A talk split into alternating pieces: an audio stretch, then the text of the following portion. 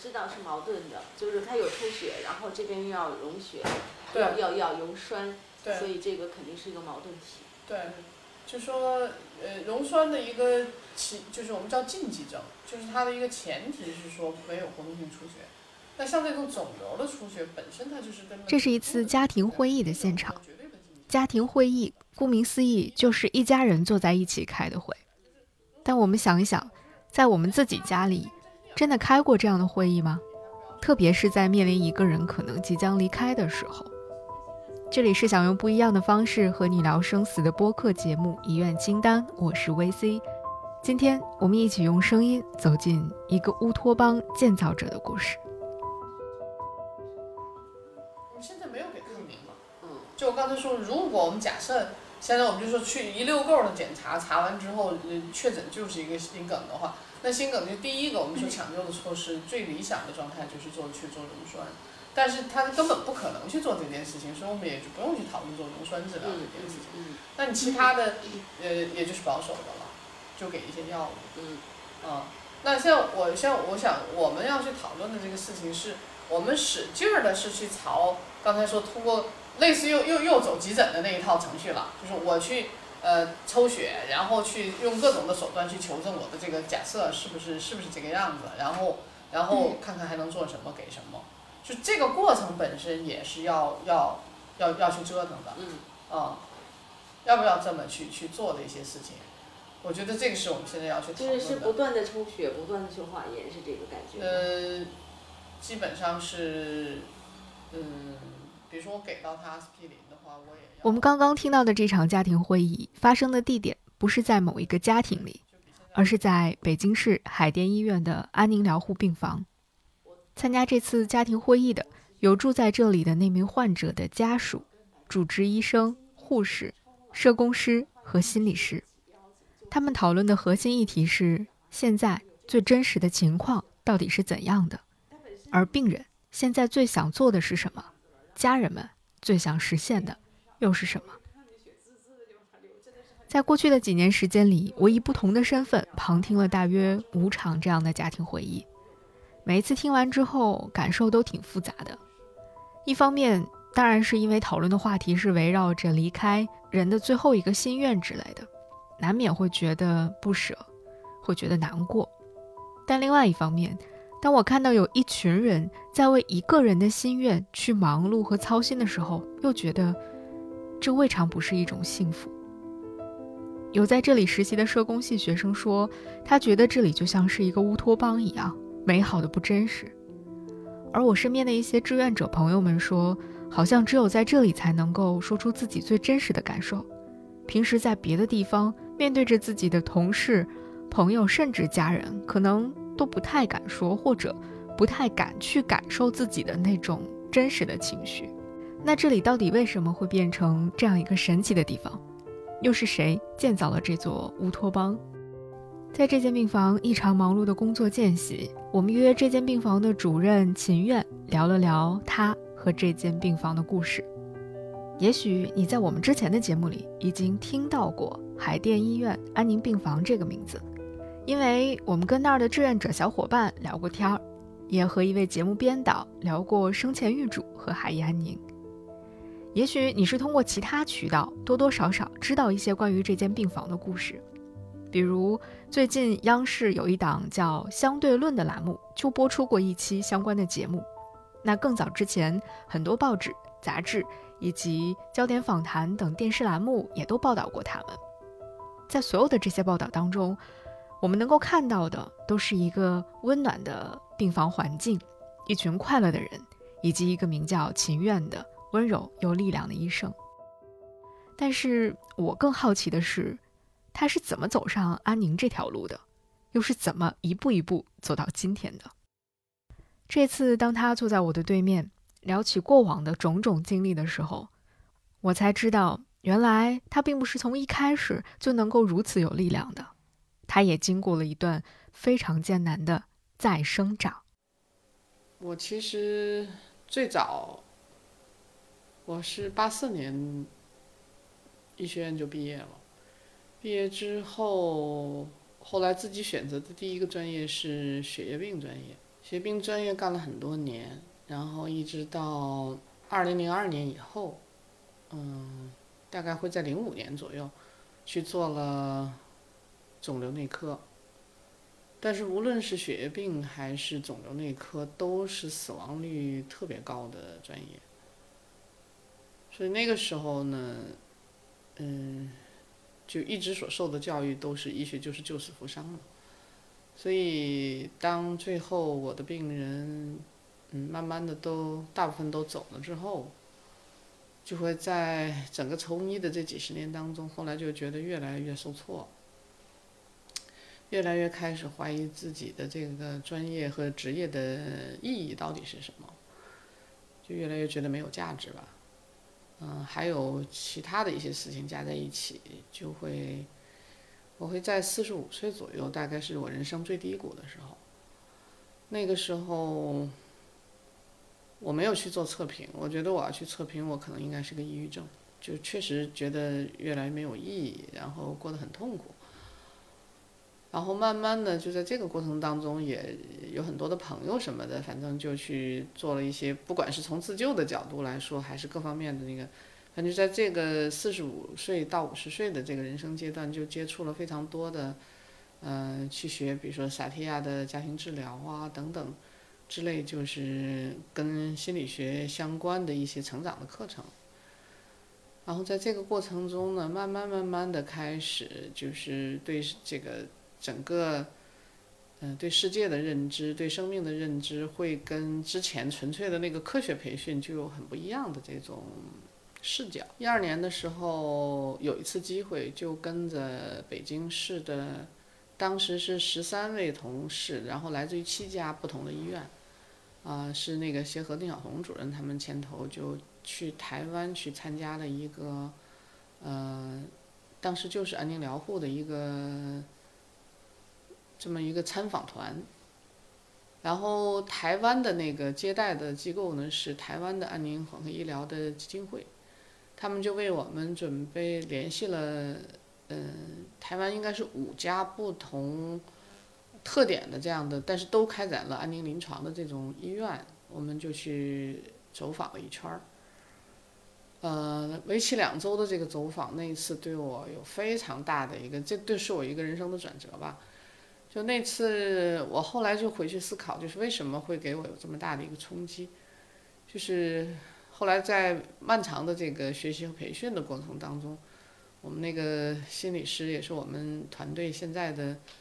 嗯，心理督导师王阳老师就讲过，他说，因为在我们既往的认知当中，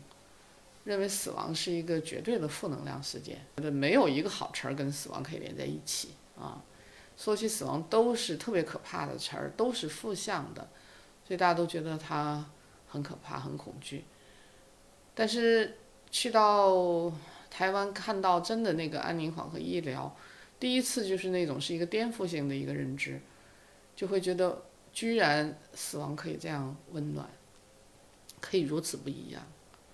啊，其实我那个时候并没有很深刻的这样的一个认识吧。只是当时就觉得让我眼前一亮，啊，我不知道为什么，我当时内心深处就认定了，我就觉得这可能是我余生要做的事儿，啊，后来也是，呃，在后来的这些漫长的学习当中，啊，我后来慢慢的认知到，可能那个是我之前职业的一个很深在的一个创伤，嗯，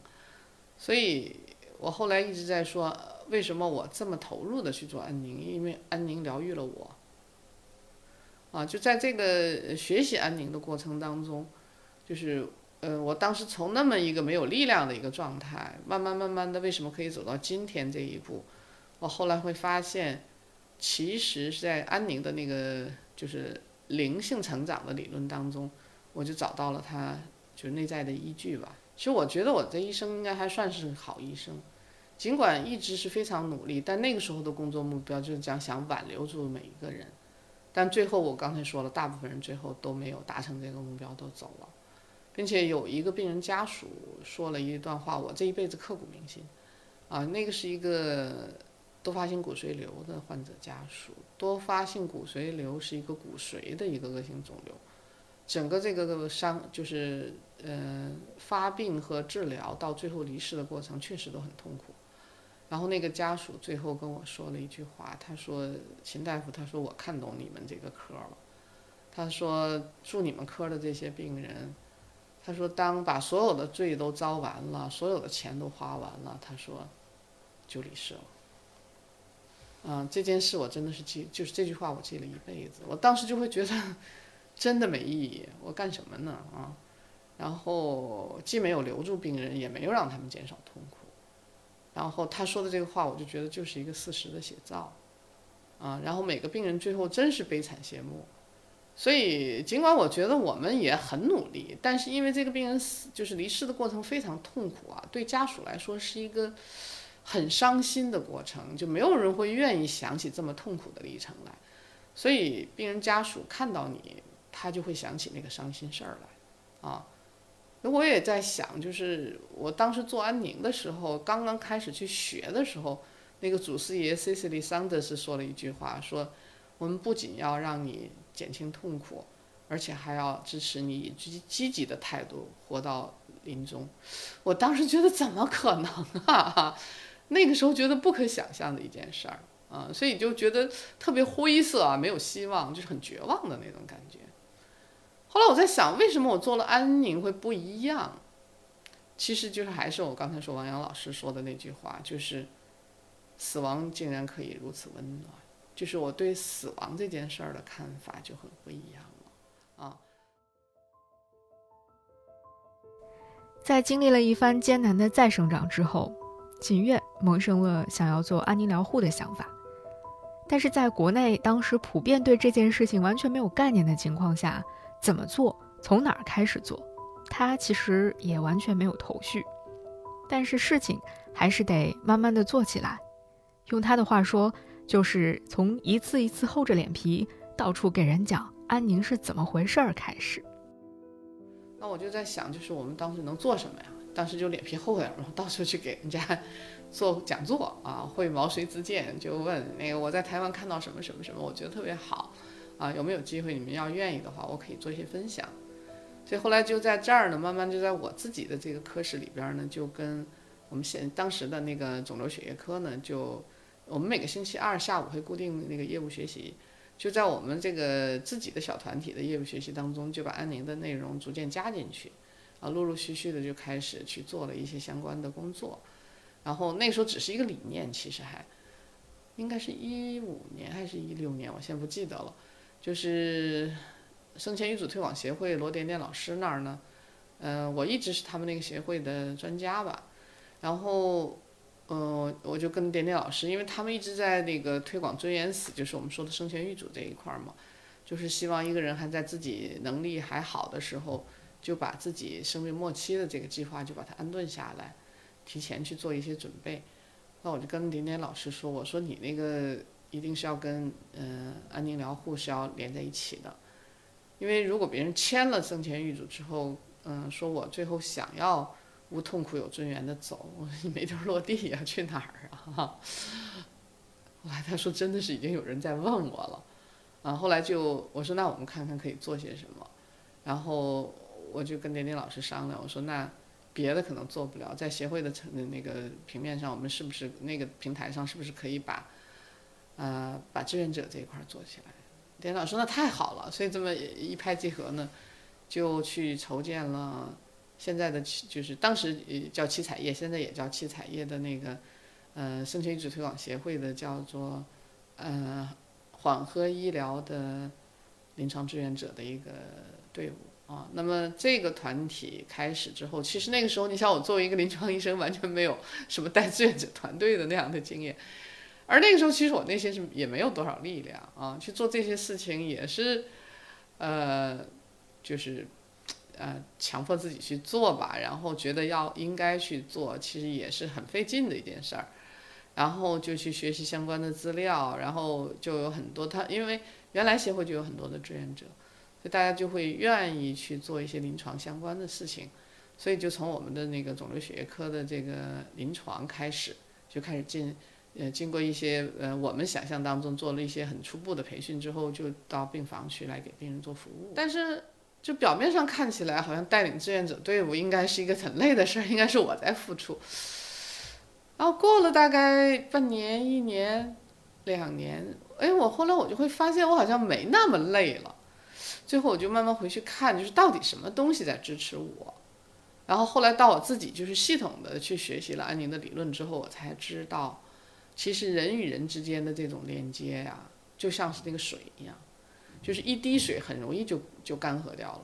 但是如果更多的水聚集在一起，变成一个小水塘，然后变变成一片湖泊，最后真的是回归大海，那就真的是就力量会越来越强。而聚集进去的这一部分，就是我们说人与人之间一旦建建立了这个链接之后，它的那个就像水流动起来一样，它那个支持是双向的。就这样讲着讲着，秦院终于得到了一个给海淀医院院长讲一讲的机会。他心里很清楚，光宣传理念是远远不够的，最重要的还是落地，要做出一个像样板间一样的病房。让大家真实的看到、感受到才行。于是他连夜准备了一个 PPT，准备第二天尽全力说服院长。但结果完全出乎他的意料。其实当时我们医院的那个院长就是我们现在的张春院长，但我这个人吧，是一个不太联系领导的人。之前我跟张院可能就也就开会的时候见过几面，从来没有私下打过招呼。他可能甚至都不知道是不是有秦院这么个人吧，没有什么联系。然后我也不知道他是什么背景，压根没关注过。但我其实内心是不太相信在公立医院可以去做这种事儿，因为我非常清楚的知道它是一个赔钱的事儿。约好了时间之后呢，我就。在前一天晚上一直干到凌晨三点，我把那个幻灯片改来改去，改来改去。我总想怎么才能去游说我们院长，就是让他听明白这是个什么事儿。结果第二天去那儿之后，我那个笔记本电脑都还没打开呢，院长就说：“你说个，什么事儿？我没时间看你的幻灯。”后来我就跟他说大概，他说：“你你就用两三句话简单的说一下。”我就说了一下，我说我去参加了那个卫健委的一个呃卫计委的会，我说那个卫计委的会呢，我知道他们现在开始要去做一些临终关怀病房的试点了。我话音才落，然后我非常意外的是，院长说这件事儿得做呀，我当时就傻了，你知道吗？我记得我当时都结结巴巴的，我就跟他说，我说这事儿可能不挣钱。后来张云说我知道啊，啊。然后从那个时候开始，就这样，海淀医院安宁疗护病房在二零一七年的三月六号开始正式收治患者。那么，来到安宁病房的都是些什么样的病人呢？他们在安宁病房会接受怎样与众不同的医疗照护吗？首先，目前来到海淀医院安宁病房的患者都是处于疾病中末期的人。已经没有更多的医疗手段能够治愈疾病的人。其次，来到安宁病房的患者本人已经对自己的病情有了非常清晰的了解，并且自愿选择安宁疗护的方式走完人生的最后一程。那什么是安宁疗护的方式呢？或者说，安宁病房到底能够给病人提供什么？对这个问题，最完美的答案是，它能够为病人提供身体、心理。精神等全方位的照料和人文关怀，控制痛苦和不适的症状，提高生命质量，帮助患者舒适、安详、有尊严地离开人世。但是，以上说的这些都是非常理想的状况，是写进论文和教科书里的内容。当他们真的落在日常的实际工作当中的时候，就远远没有几行字这么简单了。因为并不是每一个病人。每一个家属，每一个家庭都能够非常顺利的、直白的说出自己最真实的想法和感受的。前几例病人，就是收的第一例病人呢，是一个我的朋友的同事的父亲，啊，他也是听我这个朋友说呢，他就是我们开了一个新的病房，然后他父亲是一个前列腺癌，到。末期的时候，因为前列腺癌就最容易发生骨转移，就骨转移之后就就骨痛嘛，就很难受很痛苦，然后就嗯住在我们病房，那是第一例患者。他最后其实一直就是那个疼痛控制的不是特别理想啊，所以到他最后一句话，就是临终前最后说的一句话，他还是说他疼。那这件事情就给他妻子留下一个非常深的一个我们叫心理创伤啊。但后来就是我们再回去总结，当我们越来越有经验之后，我们就会发现，其实那个病人他是有心结的，就是他入院之后，我们就会发现他经常忍痛。啊，他是，因为我们原来会想当然的认为，你来的医院其实随时可以得到药物的支持，你是可以不忍痛的。你来住院不就是为了免除痛苦吗？但是你就会发现，人是非常复杂的存在啊。其实后来我们再进一步深究他的生命故事，就会发现，他母亲是，就是这个患者的母亲，最后是在极度的那个癌症的这个疼痛状态下离世的。但是那个年头。我不认为他会得到一个非常正规的一个镇痛的治疗，所以在他的认知当中，癌痛是没法控制的，用药物也控制不好，所以他就觉得你们也没办法，所以他就觉得他没他不可能不忍痛，他会有这样的一个认知，就是说明我们在这个在跟他沟通上其实是没有做到位的，只是当时我们没有完全看懂，就是为什么会这样啊，所以才会出现那样的一个状态。那现在我们基本上不会出现这样的问题了。嗯，因为我们越来越有经验嘛，就像因为安宁强调的就是一个全人的照顾，就是他入院之后，你就要花非常多。就是我们现在为什么会有强大的社工和心理师的团队，就是还有我们现在护士和医生也越来越有经验。就是我们在跟他呃整个我们叫物谈的过程当中，你不仅要去了解他关键身体哪里痛，你要去了解他是一个什么样的人，他经历过哪些生命故事。啊，对于他来说，就是他是怎么看这件事儿的，就你就会发现每一个人，我老在说他是怎么活着的，他最后就是怎么离去的，嗯，真是这样。所以你要你要你要真的是走进每个人的生命故事，你才能了解这个人，然后你才知道怎么去照顾他。在刚才的那个故事里，也许你已经发现了，控制症状只是安宁病房工作当中最基础的部分。但即便它是最基础的工作，或者说看似和我们熟悉的日常的医疗工作最接近的那个部分，也和患者自己的心理状态、家庭支持体系等等有着千丝万缕的联系。这也就是为什么秦主任在聊天的过程当中不断的提到说，其实光靠我们医护是不行的，还需要社工师、心理师以及志愿者做出大量的工作，他们需要去了解患者的人生故事。通过召开家庭会议去梳理、讨论，去寻找他们需要解决的真正的问题，以及最重要的，要时刻聆听患者本人的意愿，就是要这个当事人自己要知道他的健康状况啊。为什么要知道他的健康状况？是因为他要对这个离世这件事情是要有准备的，就像一个人在走山路嘛。那你快要临终的那段时间，其实他可能走的是夜路啊。对于绝大部分没有学医的人，他并不知道自己未来会发生什么，就像一个人在摸黑走山路一样，前面高一脚低一脚，你并不知道前头是不是下一步就是悬崖，是不是会跌下去，不知道的。但是它一定会发生嘛？就刚才说，因为死亡已经不可避免了，那这个时候，你与其让他高一脚低一脚，然后一脚踏空了，邦机就就掉下去。你想他的在经历这样的过程当中，他的心理感受是什么？那我就一直在我讲课当中会描述我们是干什么的人，就是这个人一定会从山顶会慢慢慢慢的走到这个山谷底下，这就是他注定要走的路，没有办法，这是不能逆转的事情了。那我们要做的事情就是把那个硬着陆变成软着陆，就是我们要在整个它往下走的这个趋势的过程当中，我们不仅要。就是说，提供一个楼梯，一步一步的走下去，有扶手，我们甚至还要扶着它。那当然就不一样了。我就很知道我的人生，我什么时候走到哪里，我就很有数嘛。就像我旅行一样啊。当你非常有准备的时候，而且可能发生什么情况都有备案的时候，你心里就很踏实了。虽然这个事情我不可避免了。那如果在这个过程当中，然后每一个家人都。都每个人，我们刚才都把所有东西摆在桌面上去聊，聊的过程当中，我们就非常清楚的知道需要帮他什么忙。那他才会知道，因为每个人在世上几十年，最后他要走的时候，他有很多事儿是要安排的，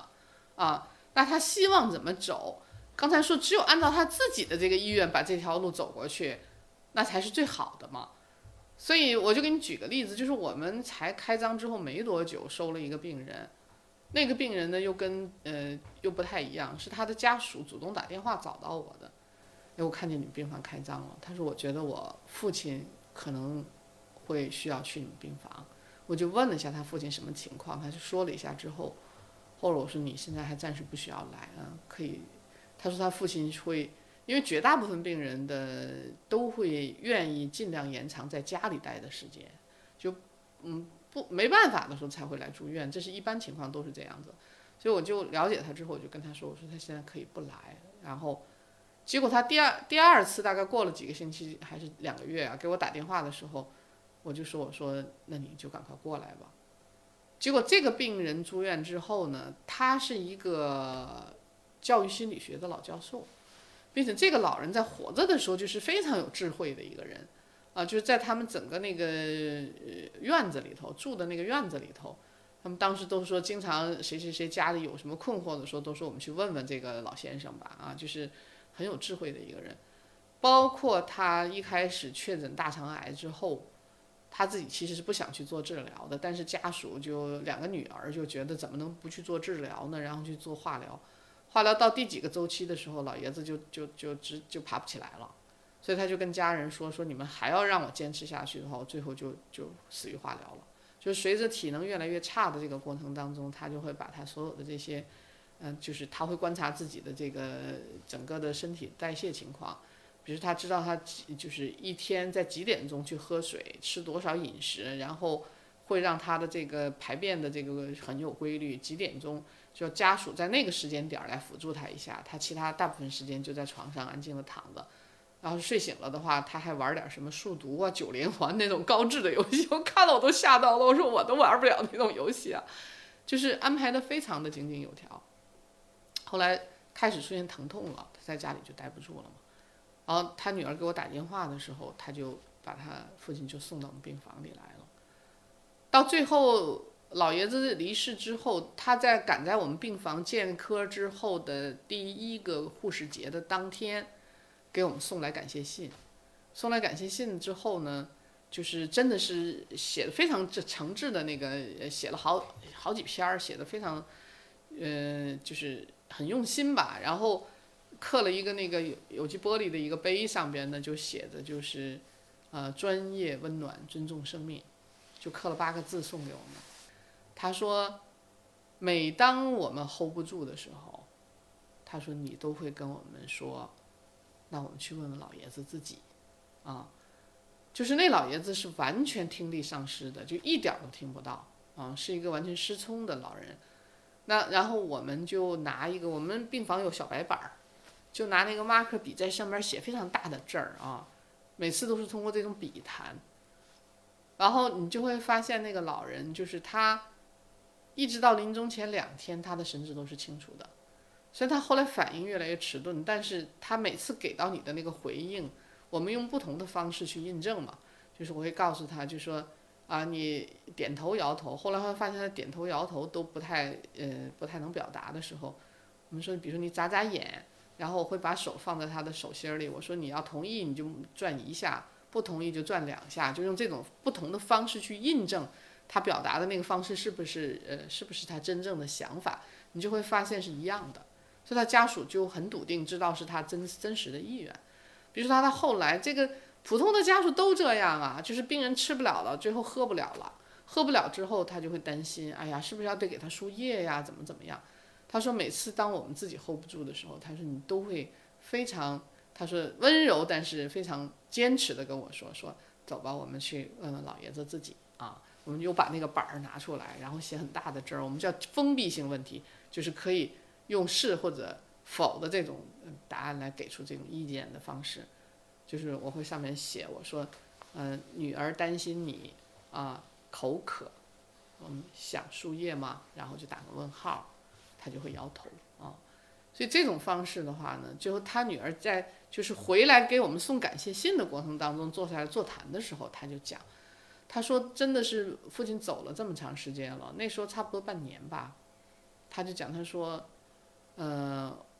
我才开始明白，他说，每当我们自己 hold 不住的时候，他说你就会呃为什么那么坚持要去听父亲自己的意见？他说，呃，等到父亲走了，他说我们再去回忆这一段经历的时候，才发现，他说是。因为完全按照父亲自己的意愿走过了生命的最后这一段路程的时候，他说我们再回去，呃，再回忆这段经历的时候，他说就会发现了无遗憾。他用了这么个词儿，他说因为我们做了我们能做的所有的事情，他说他说，呃，因为父亲走得很好，非常安详。他说我们就没有什么明显的哀伤啊。他说我想起这个整个历程，整个这个过程，他说都是。温暖的回忆，啊，专业、温暖、尊重生命。我的确在过去四年的时间里，很多次的看到病房里写着这几个字，但其实直到跟秦主任聊天的那天，我才知道，原来它不是来自任何上级的指示、批示或者是指导，而是来自病人家属的评价。这样一种医生和家庭之间的奇妙互动关系。好像真的很难在中国目前其他类型的病房当中去找到。在这里，其实还有一个事实很难让人去忽视，那就是在过去将近五年的时间当中，海淀医院的安宁疗护病房只有六张病床，跟庞大的社会需求量相比，六张病床真的太有限了。但另外一方面，也正是因为只有六张病床。他们才能从零开始，把每一个环节都做到最好，真正的做到打造一个样板间，建起一座乌托邦这样的目的。但是，毕竟乌托邦终究是要跟现实相遇的。我们这期节目播出的时候，安宁病房应该已经搬到医院的另外一座大楼，病床也将从六张增长到五十张，这无疑是一件令人非常高兴的事情了。不过，与之相伴的。依然是资金和人员上的问题，病床多了，自然就需要更多的医护人员、社工、心理师、志愿者，也需要更多的资金支持、更合理的收费方式、更好的医护人员的奖励机制等等。这是这座乌托邦里的人一直都在思考和努力解决的问题，但又注定是一个不可能只依靠他们就能解决的问题。那现在呢，就是现有的医疗体系呢，整个的构架都是建筑在一个我们叫急性医疗，就是刚才说生命不息、抢救不止的那样一个框架下面，这完全是按项目来收费的。但是在安宁里头，我们就刚才说，越到后边，我，我，我，我实际上反而是反对去给这些过度无效医疗的。那我把这些全部减下来之后的话，按现有的收费。我就能收的没有几样，就刚才说可能就是镇痛啊，就刚才光是症状控制的这一部分，还有很小的一部分护理在里头，但是更多的护理我们叫舒适护理，这收不着钱的，啊，就说你怎么让他觉得更舒服，然后比如说一些什么呃口腔的清洁呀，然后去按摩呀，什么翻身摆位啊，所有这些东西，包括在台湾的那些什么洗澡啊，所有这些。都是收不了费的，就没有这个收费的这一项。那还有刚才说的那个心理和社会的这一些支持，就是那些什么，那我们在病房什么做的所有这些东西都收不了费。那就现在是用用爱发电嘛，但是这种方式，我刚才说我们只是打一个样，就是做个样板间还可以，但是你要想靠这种方式可持续。并且越来越发展壮大，我觉得这是不可行的啊！尽管你从发达国家的经验来看的话，他们最后这个我们院长在这一点上有非常清晰的认知，就是我后来对，就是这基于这个就是历程，我后来去了解了一下我们院长的背景是什么，他其实是一直是老年科的主任，然后他在德国学习期间实际上是了解了，就是有接触，知道安宁做什么。啊，所以不需要我去给他上忙的，他很知道安宁的价值在哪里，啊，所以嗯，我们院长就说了一句，我也觉得特别嗯有代表性的话吧，非常有智慧的话，他说你去看发达国家的经验，没有任何一个国家善终这项事业是单靠医疗机构就可以完成的，它最后一定是集全社会之力啊，就是你，但是医疗机构不可或缺，它一定是整个国家医疗的整个方针政策当中的一一部分嘛。然后现在这个中国政府就是我们这个呃已经把它加进去了，就是啊、比如说在我们的这个健康发展的什么多少年的这个规划呀，整体的这个纲要里边，其实已经有这一块了，就是变成了一个不可或缺的环节，已经补进去了。啊，所以现在大力在推，但是呢，收费政策还没有跟上啊，因为这个政策的框架要改起来，确实是需要时间的。那没有钱呢，就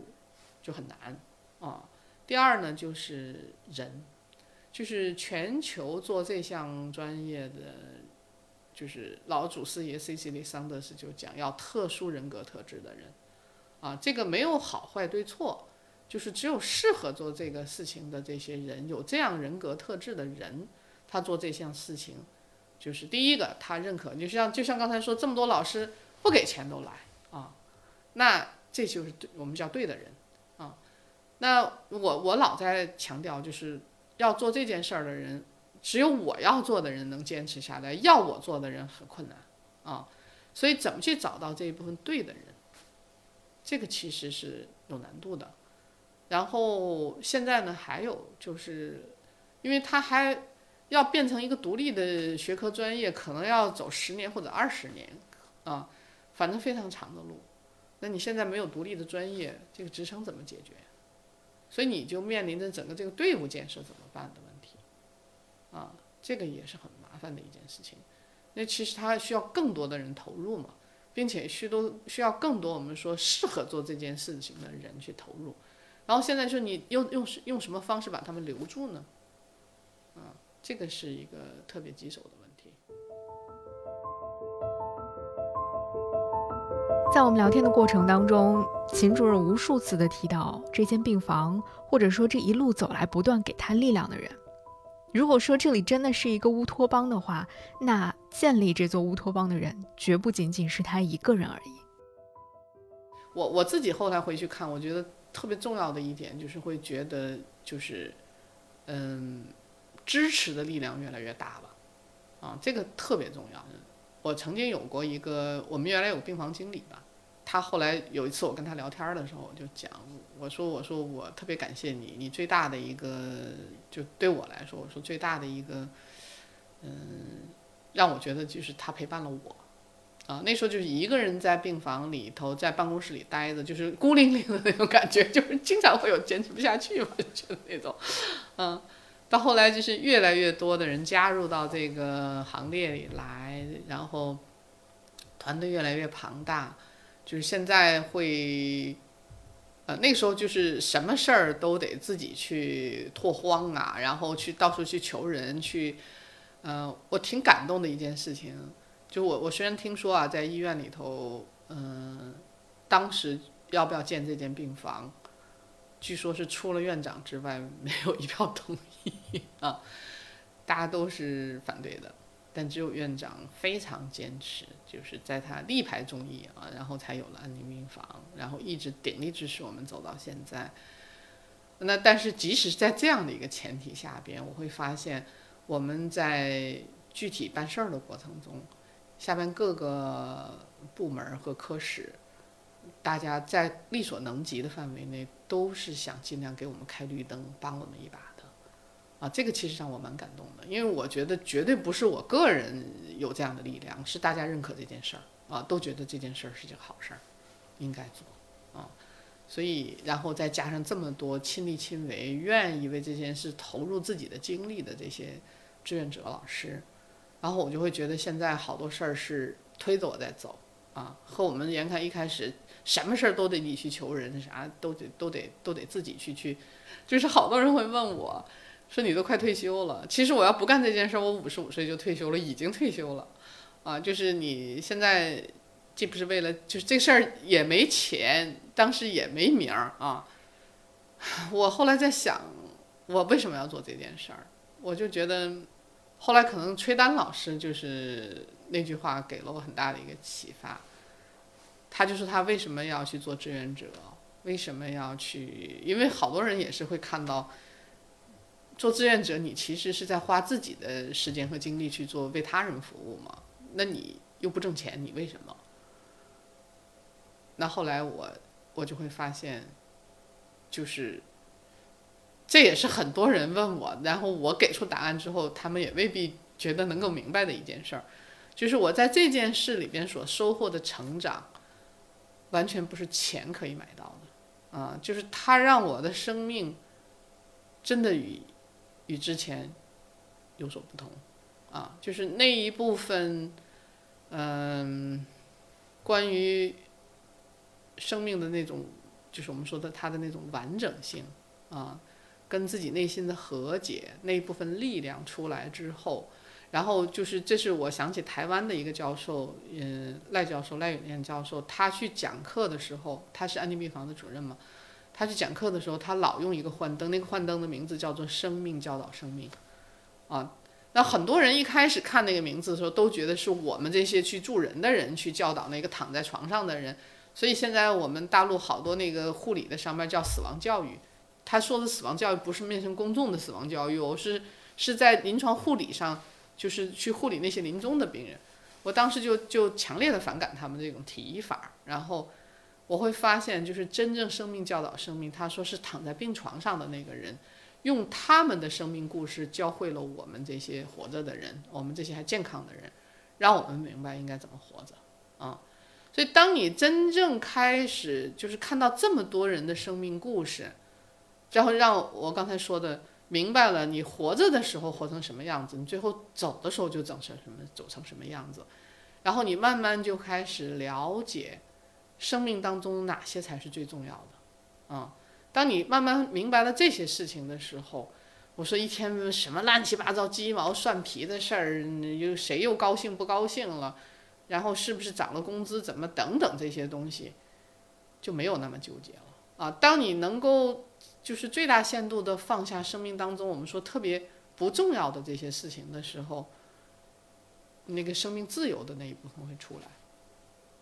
啊！就是那种感受，我觉得如果自己没有感受过的话，可能是很难理解的啊！所以我觉得最受益的人是我。在他的身边还有很多的志愿者团队、社工老师、心理老师以及各种各样奇妙的缘分。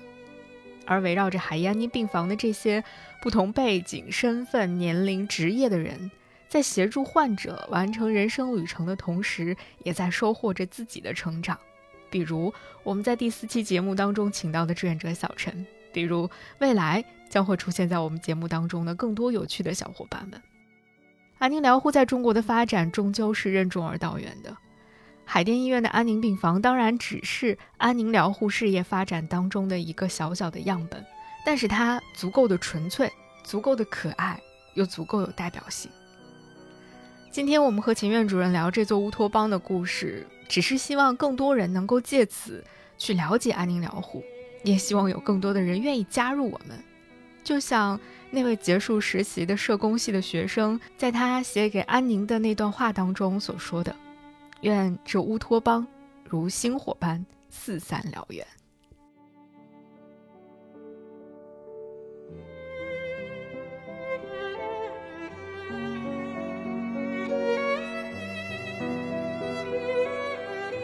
这里是想用不一样的方式和你聊生死的播客节目《遗愿清单》，我是 VC。感谢你的收听，我们下期节目再见。